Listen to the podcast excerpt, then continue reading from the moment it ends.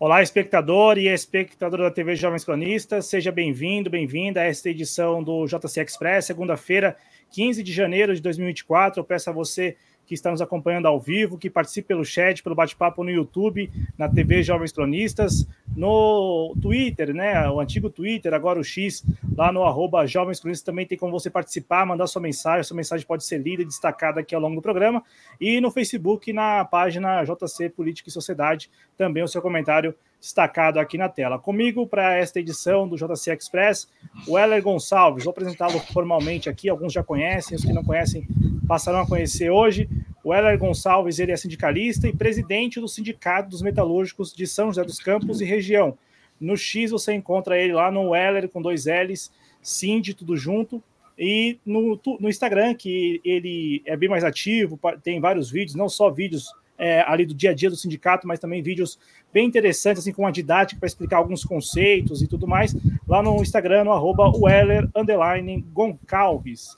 Como vai, Weller? Boa noite, seja muito bem-vindo à TV Jovens Cruz mais uma vez. Você esteve aqui no ano passado para falar da situação dos trabalhadores da Avibras, né, que são, são aí vinculados ao sindicato do qual você é presidente. E aí, a gente está aqui também para falar dos trabalhadores da Embraer, que é outra empresa que também os trabalhadores são vinculados ao seu sindicato.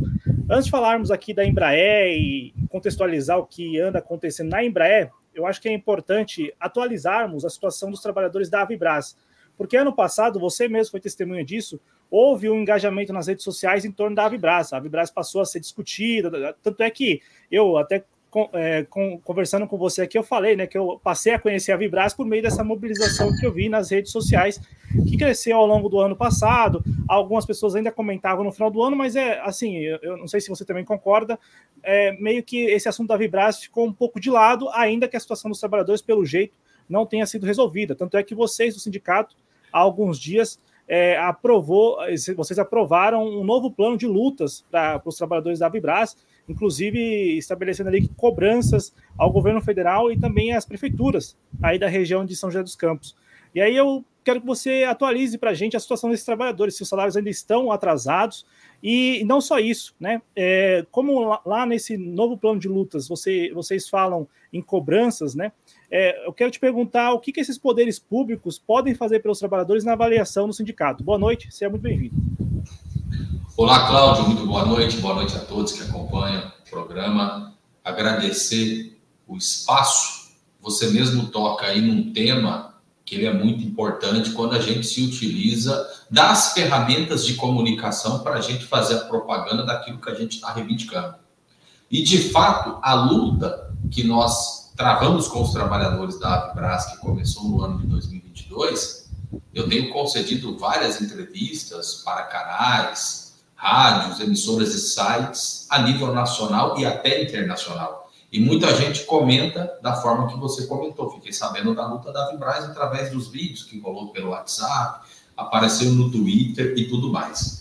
A gente começa o ano de 2024 realizando uma assembleia com os trabalhadores da Vibraz, onde a gente faz os nossos encaminhamentos.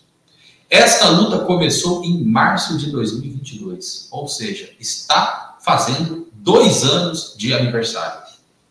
E mesmo diante de toda a dificuldade e do desgaste que é uma luta longa, nós do sindicato estamos com o mesmo entusiasmo de março de 2022. Você faz uma pergunta muito importante. O que, que as autoridades políticas podem fazer diante dessa situação da Avibraz? Resposta muito simples. O presidente da República é só dar uma canetada que resolve a situação. Todos sabem da bandeira do sindicato, que é a defesa da estatização da Avibraz. E por mais que a gente já tenha comentado e eu tenho falado bastante, é sempre importante a gente colocar o porquê dessa nossa posição. A Avibraz, ela é simplesmente a principal indústria do setor de defesa que nós temos no nosso país. A Avibraz fabrica foguete, a Avibraz fabrica míssil. A gente está vendo a nível internacional a guerra Rússia-Ucrânia, que ainda segue, os conflitos na faixa de Gaza com Israel massacrando o povo palestino. E eu estava vendo hoje uma entrevista do Ministério da Defesa do Reino Unido falando que eles vão aumentar o, o orçamento para a compra de armamento. A Alemanha também fez isso no ano passado. Ou seja, a gente vê que todos os países eles estão investindo na sua indústria armamentista.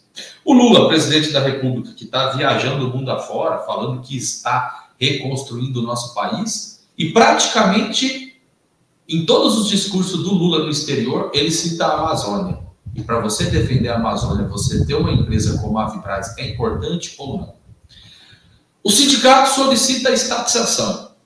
Se o governo não concorda e não vai estatizar, minimamente um contrato de emergência, que é o que a gente está solicitando já tem dois anos. Para quê? Para a manutenção dos postos de trabalho e também para o pagamento do salário. A situação da Avibraz é que ela está em recuperação judicial, ela está tentando mandar embora cerca de 30% do total dos trabalhadores da fábrica e não está conseguindo, porque o sindicato está bancando esses empregos na marra, e tem a pauta do atraso no salário.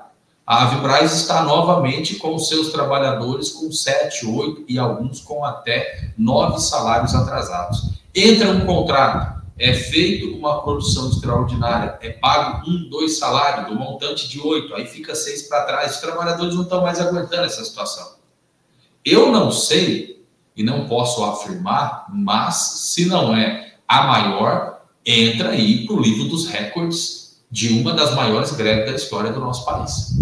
Muita gente pergunta: é verdade que os trabalhadores da Avibraz estão desde março de 2022 de greve? É verdade. É normal você ver uma greve longa no funcionalismo público, agora, empresa do setor privado. Então, existe aquilo que nós chamamos de controle operário. O que entra e o que sai é só com autorização do sindicato, nós estamos já completando dois anos que tem a barraca do sindicato, que é o piquete na porta da fábrica. E esses encaminhamentos que nós tiramos junto com os trabalhadores no ano de 2024, lá tem cobrança para as prefeituras aqui do Vale do Paraíba, a Avibraz ela é localizada no município de Jacareí, mas a maioria dos trabalhadores moram em São José dos Campos e também nas cidades aqui da região do Vale, como Taubaté, Caçapava, entre outras cidades. Nós estamos novamente chamando reunião com o Ministério da Defesa, com o vice-presidente da República, porque ele é o ministro é, do setor de indústria e comércio, e principalmente com o Lula. Nós já fizemos reuniões com o Ministério da Defesa e também com o Geraldo Alckmin no ano passado nos atendeu, diferente do que foi o governo Bolsonaro, que a gente teve lá fazendo manifestação, queria colocar a gente para correr. Agora, nós não queremos só reunião, nós não queremos só a foto. O governo federal se reúne com o sindicato para discutir a Vibraz. Nós queremos a solução para o problema. A recuperação judicial, o plano foi aprovado na Assembleia de Credores e o sindicato nesta Assembleia representou todos os trabalhadores da Avibraz Agora, o plano não é homologado, o que a empresa fala é que ela precisa da homologação do plano. E aí, no plano de recuperação judicial, algumas questões, e que é importante, porque com isso a gente faz um debate político com os trabalhadores. O plano ainda não foi aprovado porque a Justiça está solicitando que a Avibraz comprove o pagamento ou a negociação de um parcelamento de tributo, de imposto. Aí, na última Assembleia, a gente discutiu com os trabalhadores. Olha que interessante. A justiça quer que ela pague todos os impostos. Dinheiro para o Estado. Agora, está preocupado se está pagando o trabalhador? Porque é a lógica do sistema capitalista. E isso é importante porque a gente faz o debate político e faz a disputa da consciência dos trabalhadores. Mas, em resumo, não tem nada encaminhado de vista de resolver o problema da recuperação judicial, da fábrica voltar a produzir, de pagar o salário e manter os empregos. E o que tem do nosso lado de cá é muita luta do sindicato e, como eu disse, desgaste o cara sem salário tem que fazer bico, o cara tem que tirar o filho da faculdade. Tem muita gente que já vendeu moto, tem muita gente que já vendeu carro, tem muita gente que vem no sindicato chorando, falando: eu não estou aguentando mais, é toda a situação. Muitas vezes a gente tem que pegar e fazer uma vaquinha para ajudar o trabalhador. É o cara que tinha um salário razoável porque fabrica foguete, merece ter, e hoje está trabalhar de servente de pedreiro para poder sustentar a família. Agora, é diante de toda essa situação que a gente fala para o trabalhador, toda essa sua angústia, vamos transformar em revolta e está cobrando da empresa. E aí, para finalizar, é uma empresa privada. Muita gente pensa que a Avibraz já foi estatal lá atrás, igual a Embraer, que depois foi privatizada. Não, tem 60 anos que existe a Avibraz. sempre foi privada. E hoje ela tem um dono, que é o João Brasil, que tem mais de 90% das ações, que é uma sacanagem. Se o Brasil fosse um país sério, esse João Brasil já era para estar tá preso, porque ele está fazendo isso com 1.400 trabalhadores. Agora a gente sabe como funciona as leis. É para favorecer o patrão, é para favorecer a burguesia, porque a gente está dentro, dentro do sistema capitalista. E o que cabe a gente é organizar a luta dos trabalhadores e nós vamos com tudo cobrar, principalmente o Lula, neste ano, para que se reúna com o sindicato que resolva essa situação. É, Weller, eu vou passar aqui no chat, só antes, né? É, se o Brasil fosse um país sério, como você mesmo colocou, né? É, com certeza teríamos não só o João Brasil, né? Mas o Lehman, o Cicupira, o Teres, né? A lista é grande, né? Com certeza. É, é, vou começar a puxar aí, tem vários, né? Que poderiam ou deveriam né, ter sido, no mínimo, responsabilizados aí por isso, né? Porque Verdade. nós estamos falando na ponta aí de pessoas que estão, como você mesmo mencionou agora, tendo que recorrer a outras formas de. E assim, não é formas é, legais e fáceis de encontrar para obter renda, né? Não é disso que a gente está falando, está falando de, de bico, de tentar fazer um dinheiro ali no dia a dia para ver se passa o mês, né? Aqui no chat, o Rafael Pereira e ele escreve aqui para a gente que ele é um ex-Avibras, então imagino que ele seja um ex-funcionário da Avibras. Rafael Pereira, de São José dos Campos também. E ele perguntou a você, né? Só antes ler aqui um comentário sobre essa questão particular dos trabalhadores da Vibras, né? Porque é muita persistência e luta mesmo, né? Dois anos de greve e, e assim, dois anos, 24 meses em que, sei lá, se você puder compartilhar com a gente, mas desses 24 meses, quantos meses essas pessoas receberam salários? É assim, impressionante isso também, porque eu lembro que você tinha uma conta aí de que os trabalhadores ficaram, ficaram vários meses mesmo sem receber nenhum, nenhum nada da, da, empresa, nenhum salário, nada.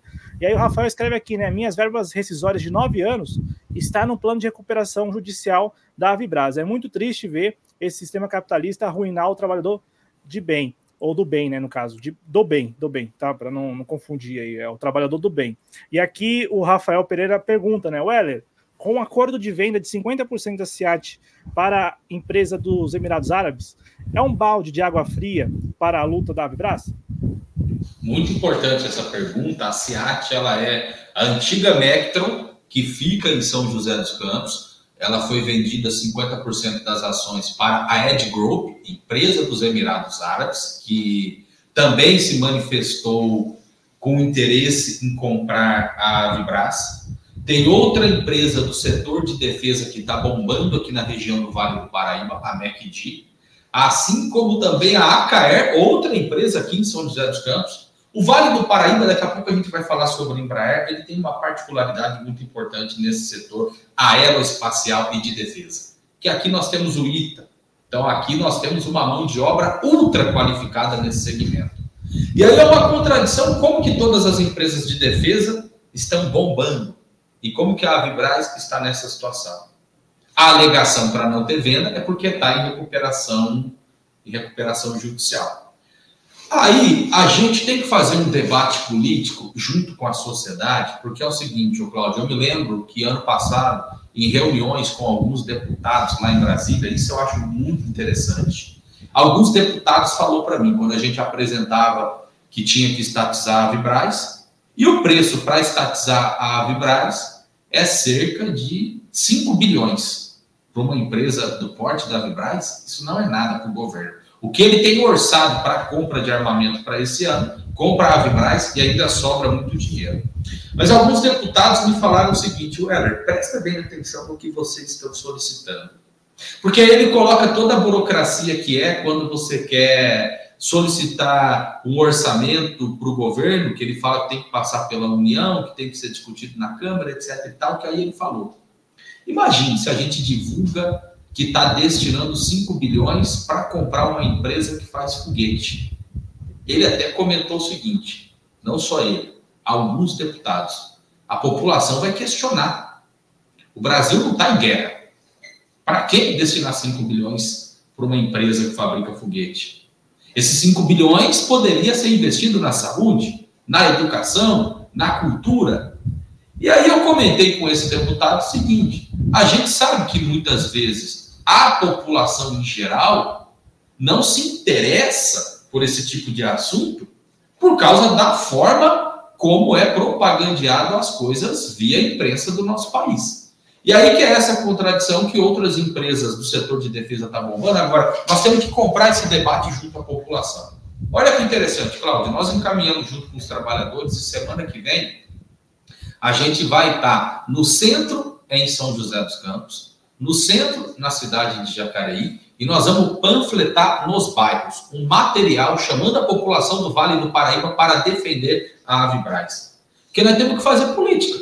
De fato, discutir com o trabalhador da Avibraz é fácil, que é o emprego do cara. Agora, nós temos que discutir com a população que uma empresa de defesa ela é importante para a soberania, ela é importante para a defesa do nosso país que assim como tem que ter dinheiro para a saúde, assim como tem que ter dinheiro para a educação, para a cultura, infraestrutura, para construir moradia popular, para aumentar o salário do professor, tem que ter uma parte do dinheiro sim para comprar foguete para defender o país. Nós temos que fazer esse debate. E aí que está. O deputado fala isso, a gente até entende, né? Como é que funciona as mordomias e o sistema político no nosso país. Porque hoje, 50% do que é arrecadado com produto interno bruto vai para pagar os juros da dívida pública. Isso eles não falam. Se parar de pagar a dívida pública, significa trilhões que vai sobrar. Dá para investir na saúde, dá para investir na educação e dá para comprar foguete da Avibraz e manter os empregos e pagar o salário dessa turma. Então nós temos que fazer um debate junto com a população. A gente sabe que muitas vezes a população tem um pensamento pacifista. Vê uma guerra, fala, pô, para de atirar dos dois lados. Não tem um interesse político de saber o porquê daquela guerra. Então, de fato, as pessoas têm o pensamento pacifista, mas nós temos que fazer essa discussão, que é o debate em relação à soberania do nosso país. E aí, outro tema que entra quando se discute a Avibraz. O governo está dizendo que não vai estatizar. E o que a empresa vem apresentando e divulgando para a imprensa nos últimos meses é que ela está procurando um investidor. Até bonito da forma como é colocado. O que é investidor? É a entrega desta importante empresa para o capital estrangeiro. Nesse sentido, nós achamos que a cobrança pela estatização ela tem que ser maior. A Avibraz assinou um memorando com uma empresa da Arábia Saudita, se eu não me engano, há uns seis meses atrás. Onde neste memorando fala geração de tecnologia e geração de emprego na Arábia Saudita. O último memorando assinado foi mais escandaloso ainda, que é com uma empresa da, da Espanha. E lá está nesse memorando geração de tecnologia geração de emprego na Espanha, que é o Astros 2020, que eles falam que seria produzir lá. E aí, o que é escandaloso desse memorando com essa empresa espanhola está aqui. A transferência da tecnologia fica a depender da solicitação do Ministério da Defesa do Estado espanhol. Isso é um crime lesa pátria. A tecnologia que a gente tem aqui de fabricação de foguete pode ir para a Espanha. E aí o que, que a Avibraz fala? Que o Ministério da Defesa acompanha todas essas negociações e que ela tem que sair da recuperação judicial para ela apresentar o esse investidor. Aí ela fala que ainda é segredo, que depois que vai dizer qual empresa que é a compradora. E esse é um debate que a gente faz com os trabalhadores, que muitos trabalhadores falam, meu, me interessa se vai vir investidor de que país que é, eu quero que pague o meu salário. Está correto, a luta por pagamento de salário é a luta prioritária. Agora, se vem uma empresa estrangeira, beleza, pague o seu salário que está devendo. Mas aí, se ela transfere a fábrica para outro país, significa acabar a Vibraz aqui. E nós não queremos só um, dois, nós queremos a empresa gerando tecnologia, gerando emprego, gerando renda e que é uma empresa importantíssima para o nosso país, por isso que a gente tem que fazer a sua defesa. Então, a Vibraz é um leque de situações e é tarefa, não só de quem mora em Jacareí, São José, no Vale do Paraíba, é tarefa de toda a população brasileira da gente defender essa empresa, porque ela é estratégica e também importante para a soberania do nosso país.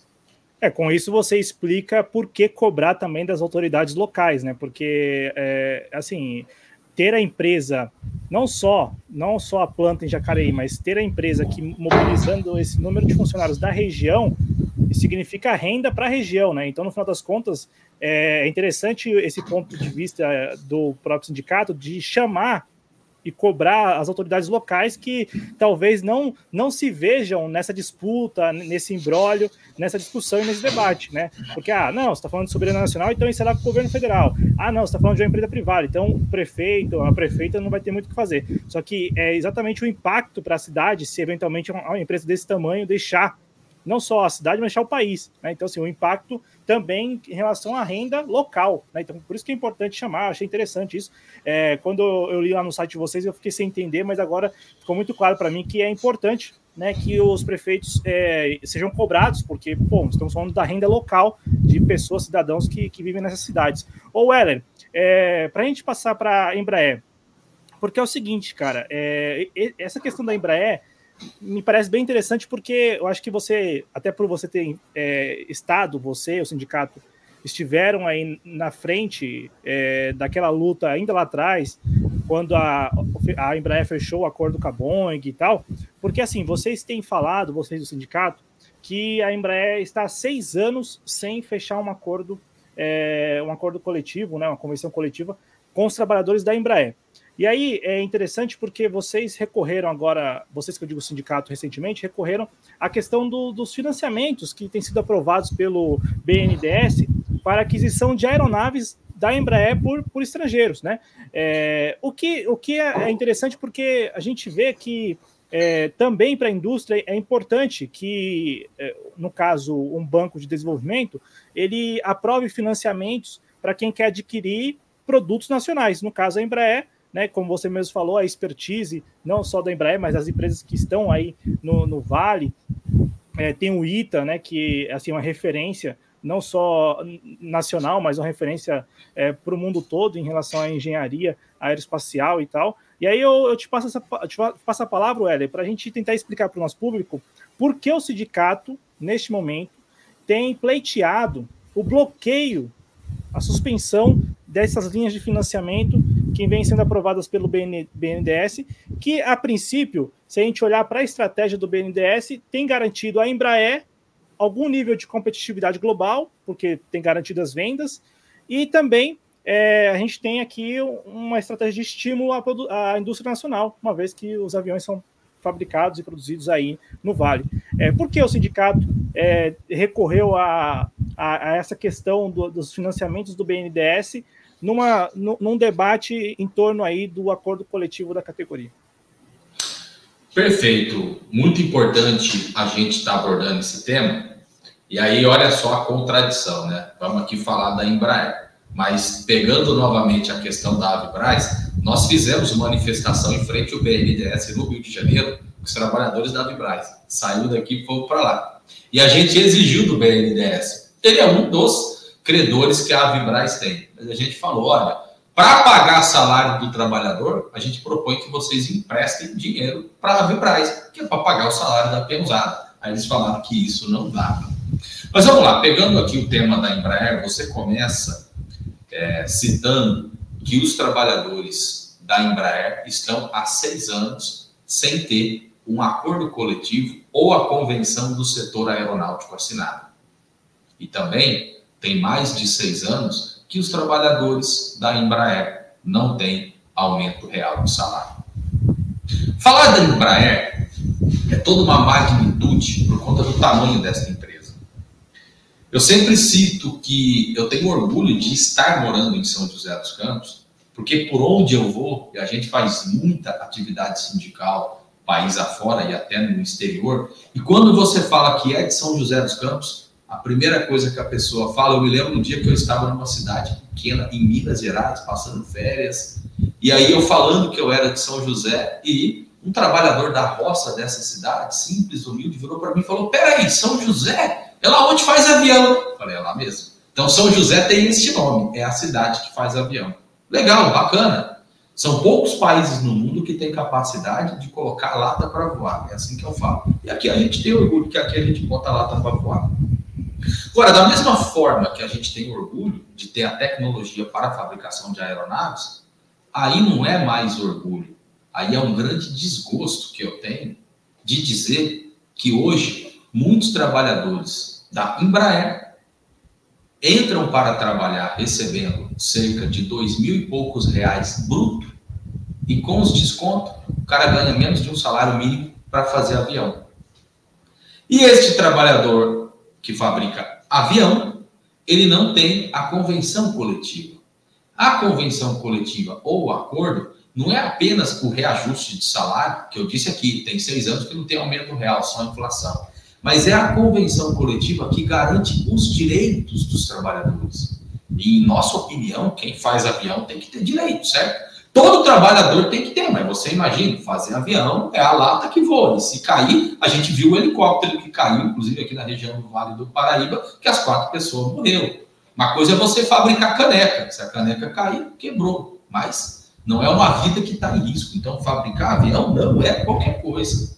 E esses trabalhadores não têm a manutenção dos direitos. E olha que interessante, ano passado teve uma greve dos trabalhadores da Embraer reivindicando a assinatura de um acordo coletivo para terem os direitos. A Embraer sequer respeita os mínimos direitos democráticos que os trabalhadores têm. Tem um vídeo, está lá no meu Instagram. Eu voto com os trabalhadores e todos levantam o braço e aprovam a greve. Até aí normal, a greve é um direito constitucional. Foi uma praça de guerra. Chegou tanta polícia, tudo com metralhadora na mão, querendo colocar os trabalhadores para dentro. Chegaram e falaram: você quer entrar? Vamos lá. Muito rechaço dos trabalhadores para cima da polícia, mas foi uma situação de tanta repressão que a paralisação durou apenas quatro horas. E nós tivemos dois companheiros que foram presos por lutarem para que os trabalhadores da Embraer tivessem os seus direitos. Passando esta situação, o sindicato mandou uma carta para o Lula, solicitando uma reunião com ele. Lula, dirigente sindical preso na Embraer. O que, que a gente viu depois? O Lula foi para o exterior vender os aviões da Embraer, do lado do presidente da Embraer. E a gente dialogou com os trabalhadores. Poxa, tá aí sendo um fiador para vender os aviões da Embraer para o exterior. E os trabalhadores que fabricam os aviões, o Lula não vai dizer nada, mandamos carta para ele. E nós mandamos também, isso foi em outubro do ano passado, uma carta para o Aloísio Mercadante, que é o presidente do BNDES, com o seguinte conteúdo, Cláudio. Porque historicamente o BNDES sempre financiou venda de aeronaves da Embraer para o exterior.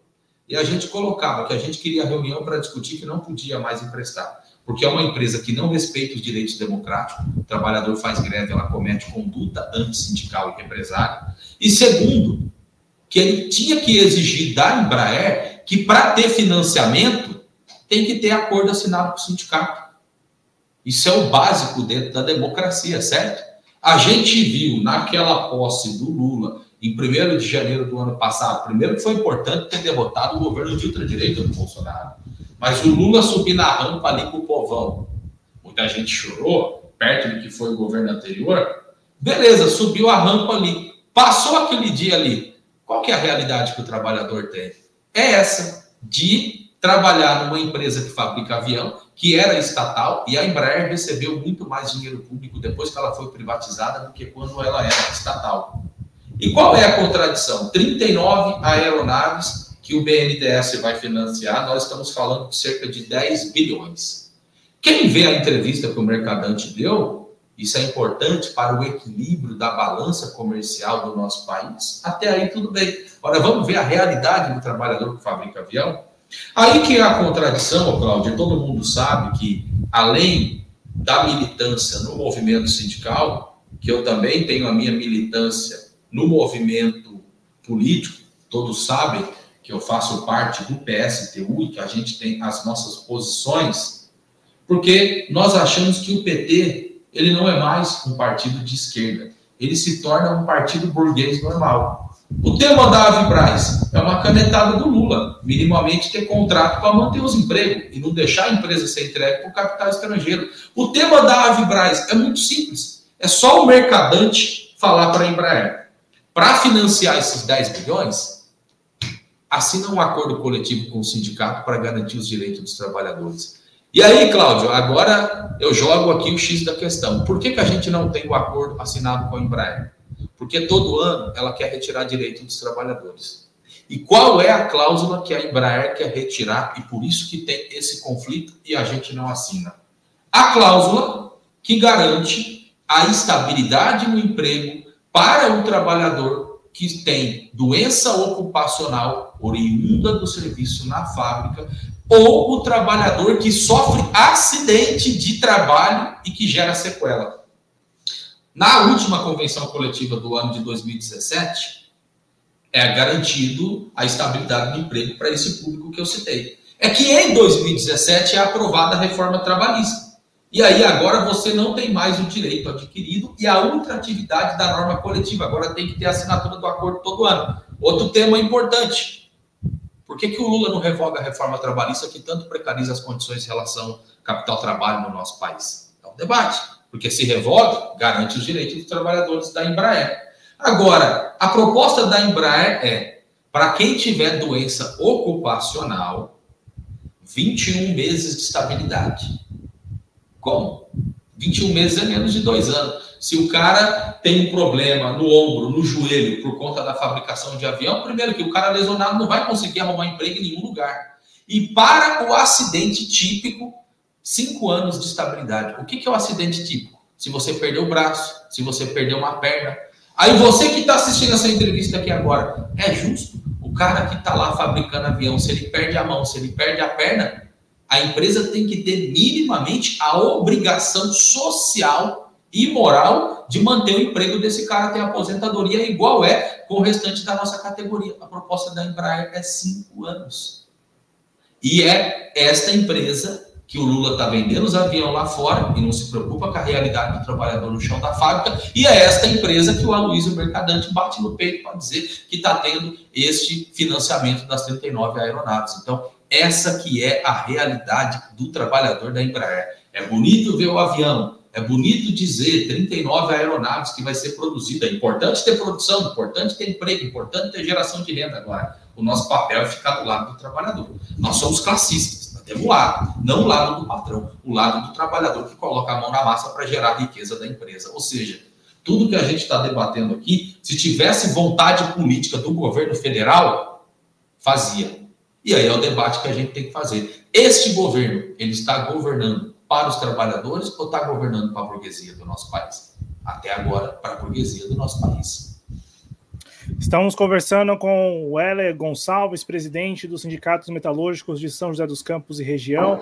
Estamos tratando aqui das categorias, né, desses trabalhadores da Avibras e também da Embraer, mas de outros tantos trabalhadores que são vinculados ao sindicato dos metalúrgicos lá de São José dos Campos, mas não só os vinculados, todos os trabalhadores daquela região, até porque eu tenho uma pergunta, depois que eu assisti a um trecho é, que você recortou e publicou nas suas redes sociais, Weller, só antes, é recomendar aqui fortemente, porque quando ocorreu essa greve da Embraer ano passado, eu até entrei em contato com o Weller, mas, pô, o Weller estava lá, né? Então, assim, eu, eu vi ele no jornal de manhã, eu vi ele lá longe, naquele dia da greve, eu vi você no jornal longe lá, captaram a tua imagem lá. E aí eu pensei, pô, os caras estão em greve lá, que bacana, né? Aí, depois de, como você falou, quatro, cinco horas, pô, praça de guerra, sindicalista sendo. O pau cantou. É, não, Isso não, mesmo. Um negócio, um negócio e, e, assim, parecia que ia ser uma, uma, manifestação, uma greve ali de um dia, o pessoal na frente da, da, da fábrica e tal no portão. Parecia que ia ser tudo tranquilo, né? Pelo menos a, a imagem de manhã do link ao vivo lá no jornal, eu falei, ah, pô, os caras estão lá. Aí eu fui até procurar saber por que vocês estavam se manifestando, aí eu vi que tinha essa questão do acordo coletivo. É, mas depois as imagens e aquele vídeo que o sindicato, aí por isso que eu vou recomendar aqui, o arroba SJC no Instagram. É, lá no, no, no, perfil do sindicato tem o vídeo, tem vários vídeos, né? Mas tem um vídeo lá que até tem a, a minutagem é, do que ocorreu, do que levou à prisão dos sindicalistas. E assim, é, é, é, é assim, é o puro né? suco, é o puro suco da, da exacerbação mesmo da, da autoridade, né? É, do abuso de autoridade. Porque não, não tem nada que justificasse sequer a abordagem, muito menos a prisão. Então, assim, é um negócio assustador. Depois que vocês publicaram, até fiz questão de entrar em contato com você para a gente tentar fazer algo, né? Mas como você estava de fato imerso naquela questão, não deu certo. Mas eu recomendo, então, é, lá no sindicato, quem não acompanhou, é, procura até curtir lá, compartilhar, porque foi dessa forma que a Embraer respondeu a manifestação, né, a, a manifestação que foi aprovada, como o Heller falou, por todos os trabalhadores.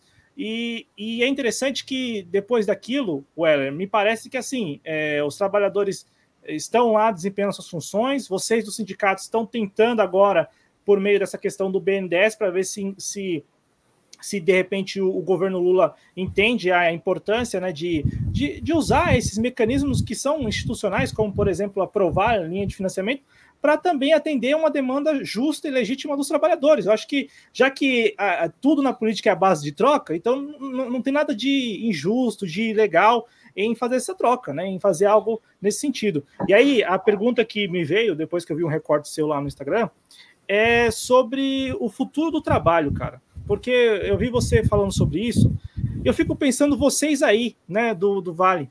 Porque aí, é, assim, tem, tem várias montadoras que já passam por um processo acelerado de automação, não é de hoje. E aí eu queria te perguntar uma coisa muito particular. É, você, quando conversa com os trabalhadores, você sente que os trabalhadores estão é, temerosos, receosos com isso? Ou há um clima de indiferença também, assim, do tipo assim, não, talvez isso não me atinja? Eu fico com essa dúvida porque é um, é um debate que eu imagino que vocês do sindicato já, já devem estar travando há algum tempo, mas que eu, particularmente, até por, por estar distante do trabalhador, eu não sei se o trabalhador ele está entendendo a gravidade e principalmente a velocidade como a, a automação tem se dado, ou ele está indiferente, assim, do tipo, ah, estou aqui mantendo meu emprego, aí vem um robô aqui que vai fazer um pouco do meu, meu trabalho, então eu faço só a outra metade. Enfim, é, o que, que você sente quando conversa com os trabalhadores em relação a essa questão do futuro do trabalho, automação em velocidade é, acelerada? Olha, esse é um tema que eu estou apaixonado por ele. Você comentou aí o, corte, eu tenho até dito aí nas entrevistas que eu estou concedendo, vamos pegar um dia para a gente fazer um bate-papo só sobre esse tema, para a gente ficar uma hora, uma hora e meia conversando. Eu comecei a me interessar por esse tema, Cláudio, no ano de 2019, quando eu participei de um seminário em relação à indústria 4.0 em Paris, na França onde neste encontro, neste seminário, estavam sindicalistas, principalmente de montadoras de vários países da Europa, principalmente da Itália e de Portugal. Porque essa tecnologia que nós temos hoje no Brasil, ela é uma tecnologia atrasada perto do que tem na Europa, perto do que tem nos Estados Unidos, perto do que tem na Ásia, a China. A China hoje é uma grande potência que disputa a hegemonia, não só da economia, mas da política do mundo. E aí são vários leques que se abrem nessa discussão, e aí eu vou resumir um pouco de qual é a nossa posição. Nós não somos contra a tecnologia. Só que a tecnologia ela tem que vir a serviço da população. A tecnologia ela tem que vir para você reduzir a jornada de trabalho, que com isso você consegue a manutenção dos postos de trabalho. Comecei a me interessar pelo tema no ano de 2019, como falei, na França, e aí você vê o que existe de revolução tecnológica lá, é bem diferente do que a gente tem aqui. E sabe o que, que eu achei interessante na França? Que lá quase não existe mais posto de gasolina. Aí você começa a fazer a ponte com o Brasil, quando eu estava lá, é claro. Se não tiver posto de gasolina no Brasil, quantos frentistas vão ficar desempregados, hein, Cláudio? Bastante, né? E aí você vê o futuro do setor automobilístico, que é o debate em relação aos carros elétricos, aí o debate não é só em relação ao posto de gasolina, você não vai ter mais um mecânico. Cláudio, você já abriu o capô de um carro elétrico? Essa é a pergunta que eu faço para todo mundo. Já? Você abre, você tem ali uma bateria. Você não tem mais o motor a combustão, que é o pistão, que é a biela, que é o cabeçote, que é o radiador, aquele monte de mangueira. Por que, que eu estou dizendo isso? Hoje existem as montadoras, mas existem as empresas sistemistas, que são as fabricantes de autopeças, que são milhares. Não vai ter mais essas empresas com carro elétrico. E eu me lembro que quando eu tinha 10 anos de idade, que eu estava na quarta série, um professor de geografia falando que ia vir o robô na fábrica que ia substituir o homem. E eu me lembro que eu pensava, robô? Robô chegou. Eu trabalhei numa fábrica na cidade de São Carlos, quando eu tinha 18 anos, chamada Tecans do Brasil, que tinha 7.300 funcionários. Essa fábrica hoje tem mil, automatizou tudo. E eu presenciei isso. A gente fabricava o compressor hermético, que é o motor de geladeira dessa fábrica, na marretada, na chave de fenda, soldando ali na mão, produção. Hoje é tudo robô que faz. A GM aqui em São José dos Campos tinha 13 mil trabalhadores, hoje tem 3. E qual que é a contradição? Produz mais com 10 mil trabalhadores a menos. A Volkswagen em São Bernardo do Campo tinha 30 mil na década de 80. Hoje tem 7. Produz mais com 20 mil a menos. E isso é o capitalismo, ele pensa no lucro. Porque tem uma discussão colocada a Embraer demitiu 2.500 trabalhadores no ano de 2020, no meio da pandemia. O pau cantou aqui também com essa demissão, teve greve e tudo mais. E eu dei uma entrevista falando que o sindicato ia fazer luta para cancelar estas demissões. O vice-presidente da Ciesp, aqui de São José dos Campos, ele deu uma entrevista me respondendo, que ele falou, o presidente do sindicato não precisa ficar preocupado, porque esses 2.500 que sai da Embraer são os futuros empreendedores do nosso país. É que para eles, ser empreendedor é você catar bicicleta e entregar lanche, você pegar a moto e entregar pizza, você ser motorista de Uber. E estas categorias, quando surgiu principalmente o Uber, muita gente falava: Agora eu sou empreendedor, eu vou trabalhar com conta no dia que eu quiser. Hoje, o que tem de Uber, que era metalúrgico, que nos procura e fala: eu estou com saudade do meu 13 terceiro, eu estou com saudade de ter 30 dias de férias, eu estou com saudade de ter o fundo de garantia depositado, eu estou com saudade de ter a jornada de trabalho regulamentada e a PLR. Porque foi vendido esse discurso, inclusive, de que as pessoas não precisavam de sindicato porque seriam novos empreendedores. Agora, o que, que eu acho? Nós temos que fazer esse debate com antecedência. Porque se for depender do governo, se for depender do patrão, eles não estão nem aí. Porque dentro da lógica capitalista, o que eles querem é o quê? Eles querem é aumentar o lucro do patrão cada vez mais. Agora, nós, enquanto sindicato, temos que preparar esse debate junto com a população brasileira. Porque eu citei que eu tinha 10 anos e eu falava, poxa, robô em fábrica, e hoje a gente vê o robô em fábrica. Então eles falam que é para daqui 15 anos, mas 15 anos passa rápido. Em breve vai estar tá aí. Isso vai fazer aprofundar o desemprego no nosso país, o que vai gerar o empobrecimento da população. Hoje, quando você vê uma empresa em especial, multinacional, falando, eu vou fazer investimentos. Investimentos não significa emprego. Depende da situação, significa desemprego, porque o investimento é o cara comprar o robô e o robô ele substitui 100 trabalhadores. Outra questão, está sendo produzido aqui em São José dos Campos, na fábrica da Ericsson, e nós que representamos esses trabalhadores. O 5G. Fica na cabeça das pessoas 5G o aparelho de celular, que é o que tanto fala e tal. 5G não é apenas uma nova tecnologia para os celulares o 5G é uma nova revolução tecnológica que está chegando no mundo.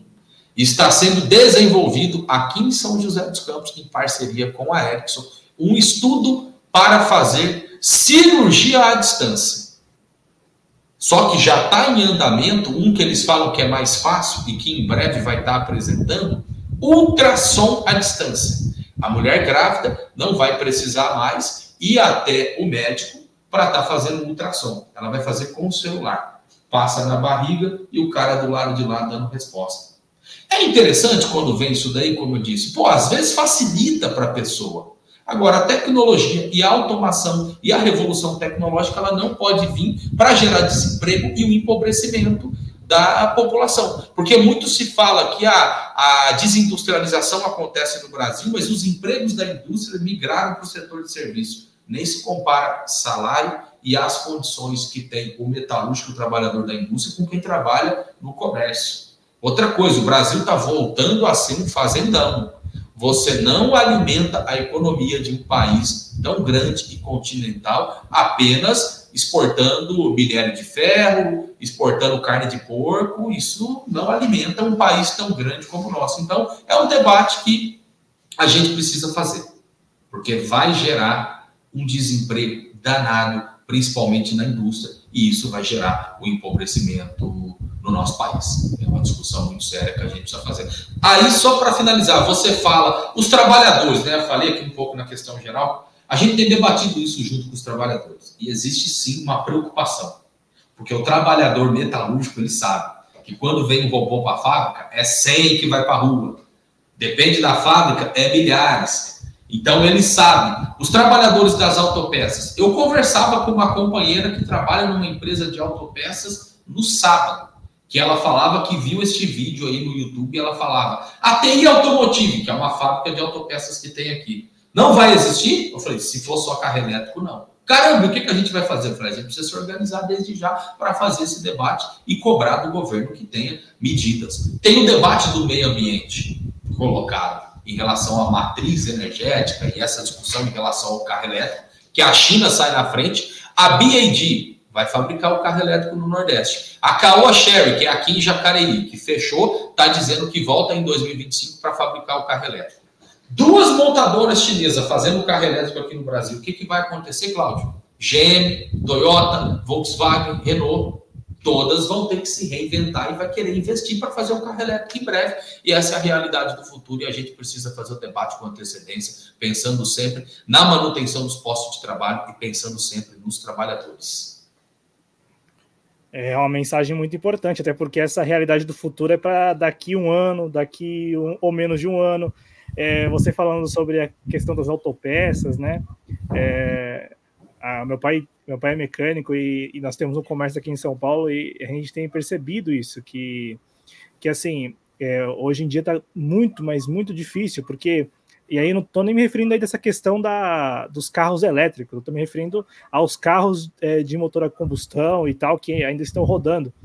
Como houve essa migração que você se referiu, não só a categoria dos, dos, próprios metalúrgicos, mas de outras categorias que se viram ali demitidas e precisaram não é empreender, mas pegar o seu fundo de garantia, que é o que geralmente as pessoas têm, e investir em alguma coisa para poder abrir um negócio. A gente tem notado que assim tem muita oferta para pouca demanda mesmo, para valer. E, e, então assim a gente está vendo um gargalo assim impressionante em vários setores dos, dos serviços, né? Então se, se antes falassem ah não, mas tem lá o cabeleireiro na esquina e tem outro ali. Tem, é, também está rolando isso com as, as oficinas mecânicas, está rolando isso com outros outros setores do serviço que às vezes eram, eram tidos assim, ah, como quase uma mão de obra assim, difícil de encontrar e tal. Não está tá rolando isso, porque principalmente dos últimos 10 anos para cá, se estimulou demais isso, né? Da pessoa pegar o que tem, geralmente eu falo fundo de garantia porque é o que a gente consegue juntar, porque, querendo ou não, é o dinheiro que é, que é, que, é, que, o, que o patrão, no caso a empresa, vai lá, contribui e tal, e depois você consegue pegar aquele montante, que não é muito ainda, se considerar o tanto de mão de obra que você vendeu ao longo do período, mas é o que geralmente as pessoas conseguem juntar. E aí eu tô vendo, Weller, que é interessante como isso está acontecendo, assim, é, como o pessoal gosta de dizer, olha os vistos, né, no dia a dia, você consegue mensurar isso. É, você falou outra questão aí dos, dos trabalhadores, né? Tem, eu tenho ouvido uma chiadeira lido uma chiadeira nas redes sociais sobre esse saque aniversário do Fundo de Garantia também, que muita gente se, se sentiu traída mesmo, falou assim, nossa, quem é que inventou isso? Né? Ilusão né? total! É, tem muita reclamação do pessoal da base em relação a isso. Quando veio, até que parecia que valia a pena e hoje o cara está vendo a realidade.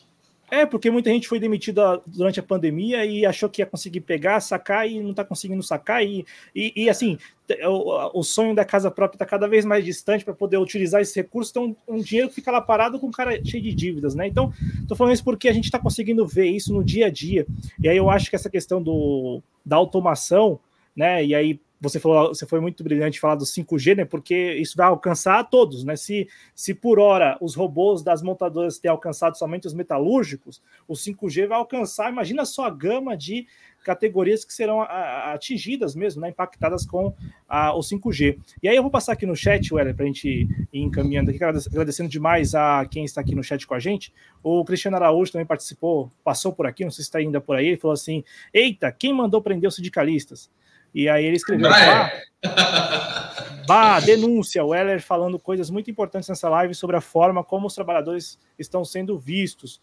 O José Dantas escreveu aqui, né? Lula, receba o sindicato e os trabalhadores da Avibras. O Rafael também é, é, seguiu aqui, também pedindo para que o presidente Lula receba o sindicato e os trabalhadores da Vibras. Daniel Freitas com a gente também dando boa noite, o Cristiano Fanfa, enfim, o Rafael Lima Moreira escreveu: governo federal novamente servindo os empresários e virando as costas para os trabalhadores do país. Ou é sobre isso, sobre essa questão do Lula especificamente.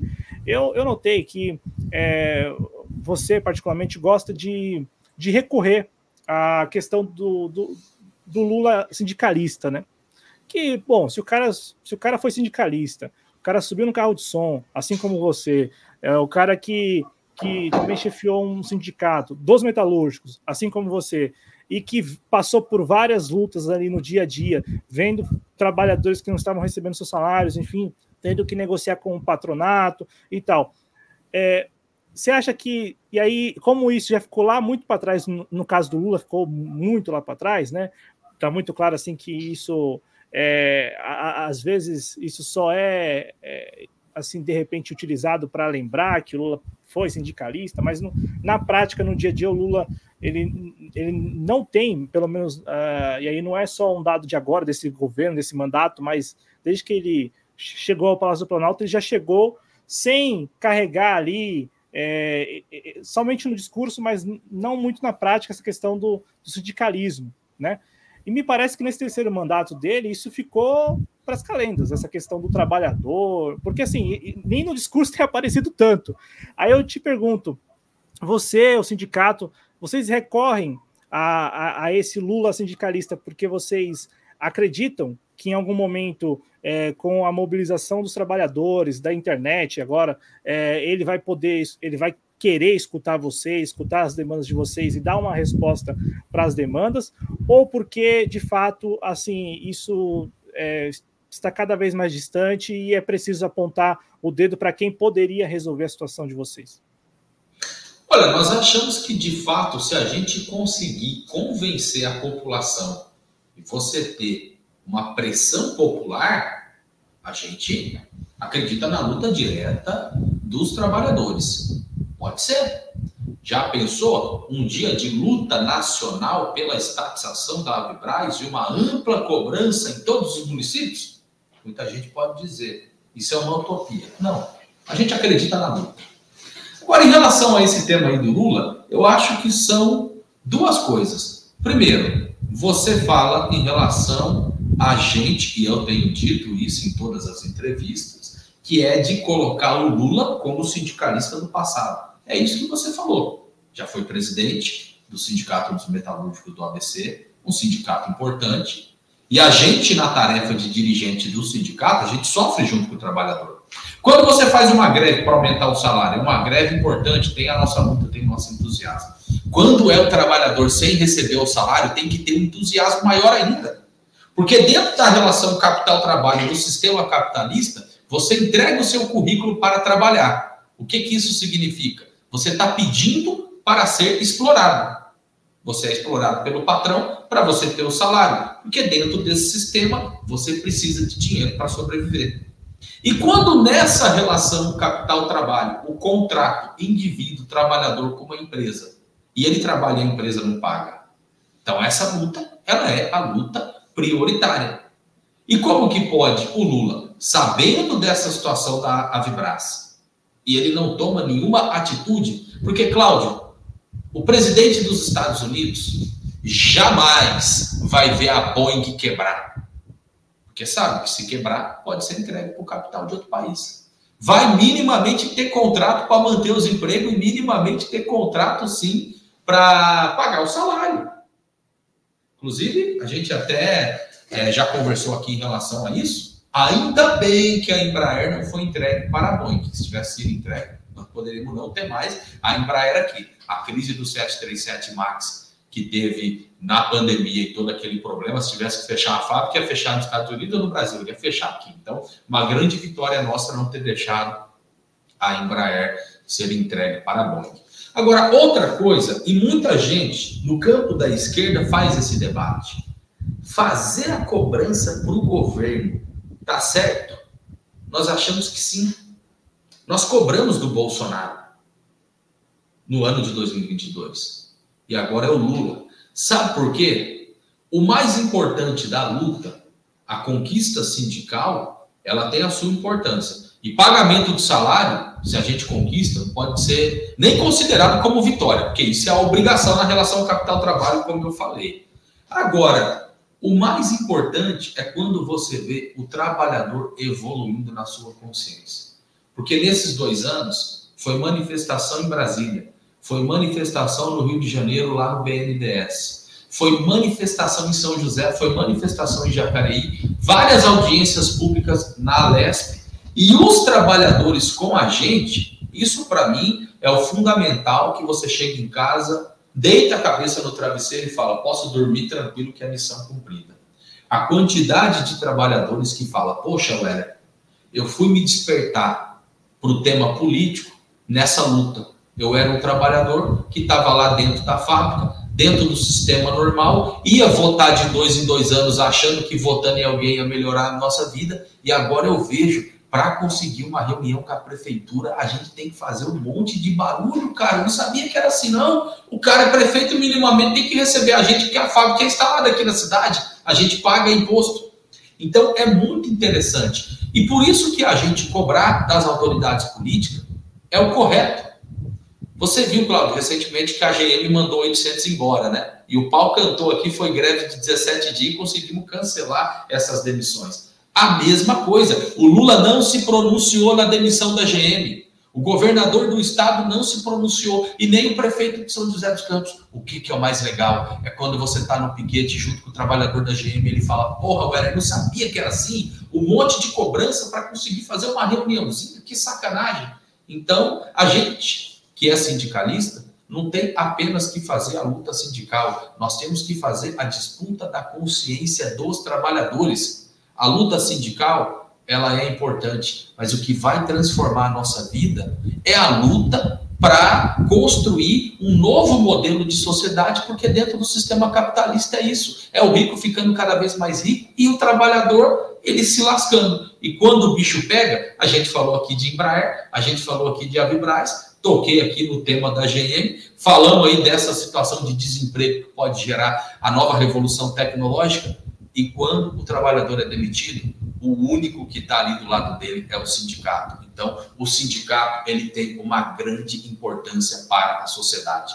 Existe ainda uma polarização social política no nosso país muito forte. E esses que têm pensamento de ultradireita, igual estão dizendo por aí, Cláudio, que voltou o imposto sindical e que no mês de março vai descontar três dias de trabalho. É mentira, gente. Mas o que você vê de vídeo no TikTok desses influencers de direita falando, tá vendo? Fez o L, vai pagar três dias. Mentira, gente. Não tem volta de imposto sindical o que foi regularizado no Supremo Tribunal Federal é a contribuição assistencial quando você celebra um acordo coletivo. E isso é justo você financiar o sindicato, que é você financiar a luta de toda a categoria. Mas aí a gente tem que comprar o debate, assim como eu disse, que em relação à defesa da Vibraz, também em relação a gente estar tá defendendo os sindicatos. Aqueles sindicatos que são de luta, aqueles sindicatos que são combativos, como é o Sindicato dos Metalúrgicos de São José dos Campos e região, a gente tem que enfrentar esse debate junto com a sociedade e convencê-los da importância do sindicato para lutar em defesa dos empregos, porque a manutenção dos empregos, 800 na GM que a gente conseguiu cancelar. A GM flexibilizou sim, mas não foi do jeito que ela quis. Esses empregos na Avibraz, 430 que a gente está mantendo, isso é importantíssimo para a economia do Vale do Paraíba. 400 empregos a menos na metalurgia, e aí a gente tem que propagandear. E aí o espaço de uma entrevista como essa eu acho que é sensacional, porque a gente não dialoga apenas com o trabalhador ali na porta da fábrica, que muita gente se utiliza do ditado de dizer que é você pregar para quem é convertido. Uma entrevista como essa a gente dialoga com toda a população, com toda a sociedade, e isso é muito importante.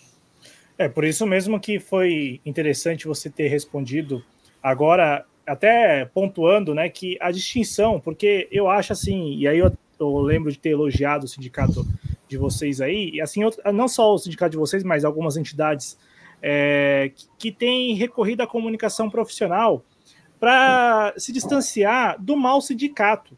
Eu, eu acho que faz muito bem. E eu falo mal sindicato porque é, se as pessoas elas têm uma percepção negativa do sindicato, claro, se deve à grande, à grande mídia, se deve a esses influenciadores, mas também se deve a sindicatos que não se fazem presentes. Eu digo isso porque isso é você é mesmo falou, você falou aqui, e no chat tem o Rafael parabenizando por isso e o sindicato de vocês no Instagram, com a comunicação profissional que, você, profissional que vocês têm adotado, é, tem mostrado o dia a dia de vocês. E o dia a dia de vocês, às vezes eu, eu vejo lá, você vai em três, quatro fábricas, fora reunião.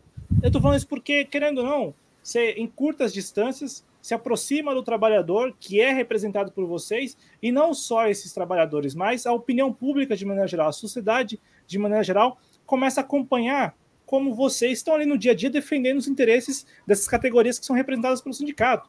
E eu, eu acho que isso, assim, melhor, às vezes melhor do que um discurso, melhor do que até mesmo uma entrevista, eu acho que esse dia a dia, mostrado assim com muita transparência, eu acho que ele, ele, ele quebra qualquer estereótipo que, que possa haver sobre o sindicato, né? E aí, claro, estou falando aqui, fazendo menção ao Sindicato dos Metalúrgicos de São José dos Campos e outras entidades que eu também tenho acompanhado, que eu vejo que apostaram na comunicação profissional. Se não contrataram alguém, se não contrataram um jornalista, se não contrataram um publicitário, se não contrataram, mas apostaram na, na, na forma, na forma de se comunicar com a população no geral, sendo transparente. Eu, eu acho isso muito bem-vindo. Eu considero isso, assim, é, depois da pandemia e tal, a baita estratégia dos sindicatos, porque o que a gente viu de 2017 até 2020, até a pandemia, foram sindicatos que, assim, e eu até entendo, assim, eu não, eu não participo da vida sindical, é, você você está aí como presidente, mas eu me parece que, assim, é, foi um baque o que aconteceu com a reforma trabalhista, foi um baque com a questão do, do imposto sindical. Me pareceu que vários sindicatos ficaram tantos assim sem, sem saber o que fazer. E com a pandemia, com a pandemia, principalmente depois da pandemia, vários sindicatos começaram a entender assim: ah, não, preciso me comunicar, preciso falar, preciso mostrar, aqui veio, aqui estou. E isso é interessante, porque o sindicato de vocês mostra. Quem, quem tiver alguma dúvida, é só entrar no Instagram de vocês, tem lá quase que o, o diário né, do Heller e dos outros dirigentes sindicais. É, e interessante, não é só em campanha, também você sabe, aqui eu, eu me permito falar, assim, tem, tem, tem sindicato que é só em campanha. E não é o caso dos sindicatos metalúrgicos de São José dos Campos e região. Não é mesmo, porque, bom, essa questão da Vibraz aí vem desde 2022 e vocês estavam lá, como você mesmo falou, tem um piquete lá, tem uma barraca lá do sindicato, a presença do sindicato. A mesma coisa com relação à Embraer e fora das outras empresas, né? Então acho que é bem interessante. Assim, isso, isso mostra, na prática, o sindicato, o funcionamento do sindicato e para que ele existe. Muito melhor do que um discurso, muito melhor, às vezes, do que até uma entrevista, porque o trabalho no dia a dia então, por isso que eu recomendo fortemente que as pessoas sigam, acompanham, para poder entender essa dinâmica e quebrar esse estereótipo. Claro que vai ter lá, assim como tem em todas as áreas da sociedade, vai ter lá um sindicato, vai ter lá um sindicalista, vai ter lá também aí para as igrejas, enfim, vai se espraiando em todas as áreas da sociedade, vai ter lá o, o mal profissional, aquele que tem mau caráter mesmo, que tem a má índole. Mas eu acho que é importante se reforçar o papel de entidades que se preocuparam com a comunicação profissional e têm mostrado transparência no seu dia a dia. Por isso que o Rafael Pereira escreveu aqui, ó, parabéns pela excelente atuação, ele escreveu, é, dos membros da gestão atual da diretoria do sindicato. Fizeram história com as conquistas recentes. Ô, Heller, agradeço demais a sua participação, cara, muito mesmo. Agradeço demais porque você atualizou sobre a Vibras, falou essa questão é, da, da Embraer que é muito sensível, em relação aos financiamentos e, e, como isso poderia ser utilizado como uma moeda de troca mesmo. Assim, eu acho que tem que escancarar e falar desse jeito mesmo. E é, é, esse tema do trabalho do futuro aí, cara, é, é, algo que me despertou também. Depois que eu assisti o recorte lá, eu falei: olha, isso aqui é sério. Porque você, você imaginar abrir um capô de um carro e só ver uma bateria lá dentro, pô, é também assim, é um grau de desenvolvimento tecnológico absurdo mas ao mesmo tempo e os trabalhadores, né? E os trabalhadores, e as pessoas, os seres humanos, e aí? E aí não é um dilema que, como você mesmo falou, né? Um dilema para 40 anos, 50 anos. Não, é um dilema que nós já estamos vivendo porque está batendo a porta. É 2025, já estamos em 2024, então ano que vem, até 2030, imagina só até 2030. Então, um assunto muito sério esse. E que bom que vocês aí do sindicato têm pautado esse debate, porque eu acho que a gente precisa também elucidar a gravidade disso tudo, o impacto e a necessidade de uma transição para os seres humanos que estão envolvidos nesses, né, nessas dinâmicas. Obrigado, viu, Um abraço. Obrigado mesmo. Eu que agradeço aí, muito importante, principalmente a gente socializar as lutas da categoria e fazer também aí a propaganda daquilo que a gente faz. Gosto pra caramba de conceder aqui entrevista para vocês. Eu sempre digo porque a gente dá muita entrevista por conta da representatividade que a gente tem aqui em setores importantes, mas quando você está sendo entrevistado pela imprensa burguesa, você fala 10 minutos. Aí eles passam lá 15 segundos daquilo que eles querem passar. A realidade que a gente fala aqui, que o patrão capitalista explora o trabalhador e que o governo não está nem aí, que só aumenta o lucro, é só na imprensa alternativa como aqui que a gente fala. Da hora.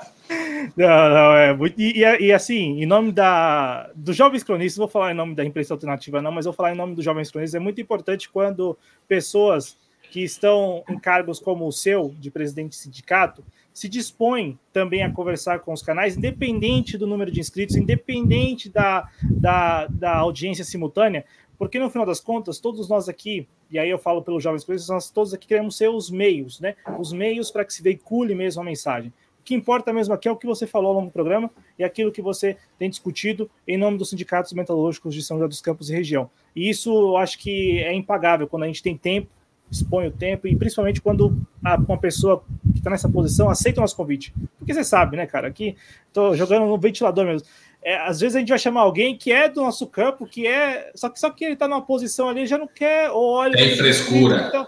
É... Então.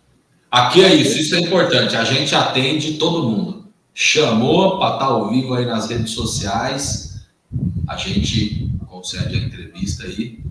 Gosto bastante de estar aqui no Jovens Cronistas. Daqui a pouco eu vou pegar o link vou mandar para todo mundo que não conseguiu para acompanhar, a gente pega os recortes e vamos disputar a consciência. Essa é a tarefa histórica que nós temos. É isso mesmo, Hélio. Muito obrigado mais uma vez. Lembrando que o vídeo, se você não curtiu, curta e é importante que você siga as redes sociais também dos nossos convidados. Então, só lembrando, o Sindimetal SJC, arroba Sindimetal SJC lá no Instagram, e também o do Heller, o Heller que agora, quarta-feira, vai lançar seu próprio canal aqui no YouTube, né, Weller? Então, Weller, underline, Gonçalves.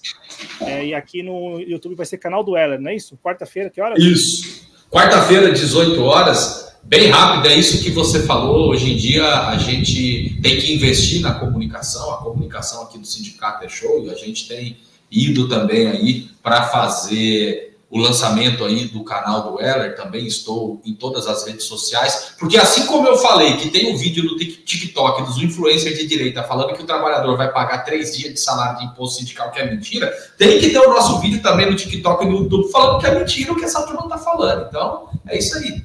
É o choque e a disputa o tempo todo.